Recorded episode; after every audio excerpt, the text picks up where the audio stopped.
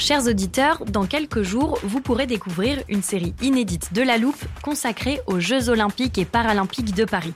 À trois mois de la cérémonie d'ouverture, on s'est demandé comment réussir ces JO.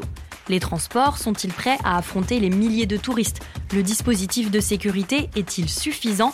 L'enthousiasme sera-t-il finalement au rendez-vous?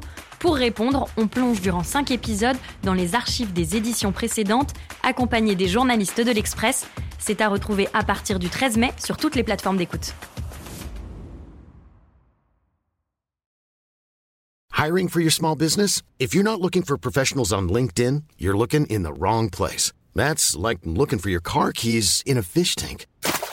LinkedIn helps you hire professionals you can't find anywhere else, even those who aren't actively searching for a new job but might be open to the perfect role. In a given month, over 70% of LinkedIn users don't even visit other leading job sites. So start looking in the right place. With LinkedIn, you can hire professionals like a professional. Post your free job on linkedin.com slash people today.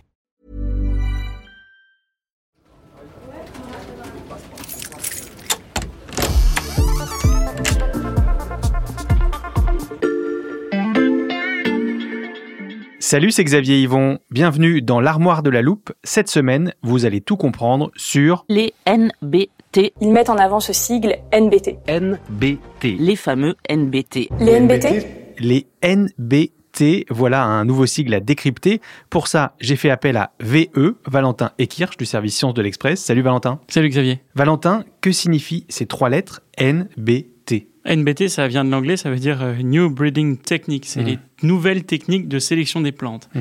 Mais là, je vais te préciser qu'en fait, il y a même un débat sur les termes mêmes de ces NBT, puisque les NBT, c'est donc le terme utilisé par euh, l'industrie agroalimentaire, mais de l'autre côté, on a euh, les NGT, les Mhm. New Genomic Techniques, les nouvelles techniques génomiques. Mhm. Et en fait, ça, c'est le terme qui est utilisé par les institutions.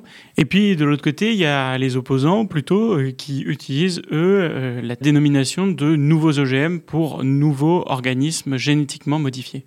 Quel que soit le nom qu'on utilise, euh, ces nouvelles techniques de sélection des plantes, à quoi servent-elles? Eh bien, l'idée, c'est tout simplement d'améliorer les semences, d'améliorer les plantes Mm. pour euh, faire face aux défis euh, de l'agronomie de demain.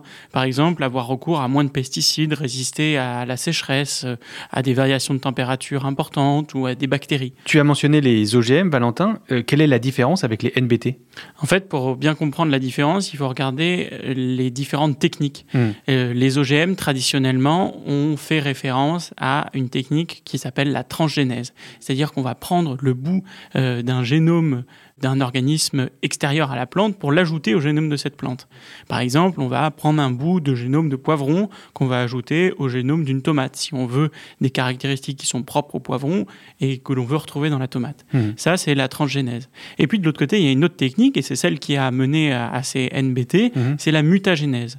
Dans le cycle naturel d'évolution d'un organisme, il y a des mutations dans son génome. Ces mutations dans le génome, on les connaît, puisqu'on sait par exemple que le SARS-CoV-2, le virus responsable du Covid, Mhm. eh bien, il mute en permanence. C'est d'ailleurs Ouais. notre grand problème. Donc il y a la même chose qui se passe au niveau des plantes. Ces mutations, elles arrivent de manière naturelle et elles permettent à la plante de s'adapter et, et de développer des caractéristiques particulières. Mm. Ça, c'est intéressant quand on cherche à avoir, euh, par exemple, une plante qui s'adapte euh, à la sécheresse et qui développe des caractéristiques pour cela. Mm. Sauf que ces modifications, elles prennent du temps, en fait. Cette mutation, elle est très longue. Elle peut parfois prendre des, des dizaines, voire des centaines d'années. Et donc, l'idée de la mutagénèse, c'est donc de favoriser, euh, on pourrait dire que c'est une sorte de coup de pouce à la nature, en laboratoire, des mutations qui auraient eu lieu, normalement, dans le cycle naturel d'une plante. Et comment euh, concrètement on donne ce coup de pouce à la nature? Eh bien, on va utiliser euh, en laboratoire ce qu'on pourrait appeler des ciseaux moléculaires, c'est-à-dire euh, une petite euh, technique chimique qui permet de couper le génome à un endroit pour recombiner le génome et à- arriver à la mutation désirée. Hmm. Donc, on comprend qu'en fait, les NBT ce sont quand même des organismes génétiquement modifiés. Mm. Et à ce titre-là, pour les opposants aux OGM, ils doivent être reconnus comme tels, même si il n'y a pas euh, de transgénèse, c'est-à-dire l'instauration depuis l'extérieur d'une nouvelle partie du gène. Et est-ce que ces NBT sont prometteuses Eh bien, euh, c'est vrai que quand les OGM sont arrivés, eh bien, on avait vendu beaucoup de rêves. On avait dit que ça pourrait permettre d'utiliser moins de pesticides, que certaines plantes seraient beaucoup plus résistantes face à la sécheresse. Sauf qu'aujourd'hui, eh bien, quand on regarde l'utilisation des OGM dans le monde, eh bien, on se rend compte que euh, on utilise encore des pesticides, qu'on n'a pas trouvé de solution euh, miracle contre la sécheresse. Et finalement, on se demande un petit peu si les NBT pourraient euh, remplir toutes les promesses que l'on a portées avec elles. Malgré tout ça, Valentin, est-ce que demain, on pourra voir euh, dans nos rayons des produits étiquetés NBT eh bien, on est encore euh, au tout début. Hein. Il y a quelques plans euh, qui sont issus des NBT qui sont euh, utilisés aux États-Unis, notamment, et en, Amérique du Sud, mais pas en Europe. Mhm. Parce qu'au sein de l'Union européenne, aujourd'hui, ces NBT sont toujours considérés comme des OGM et donc répondent à une réglementation qui est extrêmement stricte et qui ne permet pas aux producteurs d'OGM de commercialiser leurs leur plans au sein de l'Union. Mhm. Ce débat, en fait, il a été euh, relancé récemment par la Commission européenne, qui estime que la directive OGM n'est aujourd'hui pas adaptée aux progrès scientifiques et à ces nouvelles techniques. Hmm. Et aujourd'hui, au sein de l'Union européenne, eh ben, il y a une véritable bataille rangée entre les pros et les contre euh, NBT. Et derrière, l'enjeu, il est très important pour les industriels qui poussent pour euh, que ces NBT puissent accéder au marché européen, qui est évidemment un marché énorme pour la vente de leurs semences. Et nous, on a au moins semé des graines de compréhension à propos de ces NBT. Merci pour ces explications, Valentin. Merci, Xavier. Voilà, je peux refermer l'armoire. Maintenant, vous êtes capable d'expliquer ce que sont les NBT. Et si vous voulez en savoir plus, on vous a préparé une liste d'épisodes de La Loupe et d'articles de l'Express qui traitent du sujet. Les liens sont à retrouver dans le descriptif de ce podcast.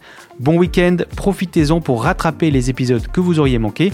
Je vous dis à lundi pour passer un nouveau sujet à La Loupe.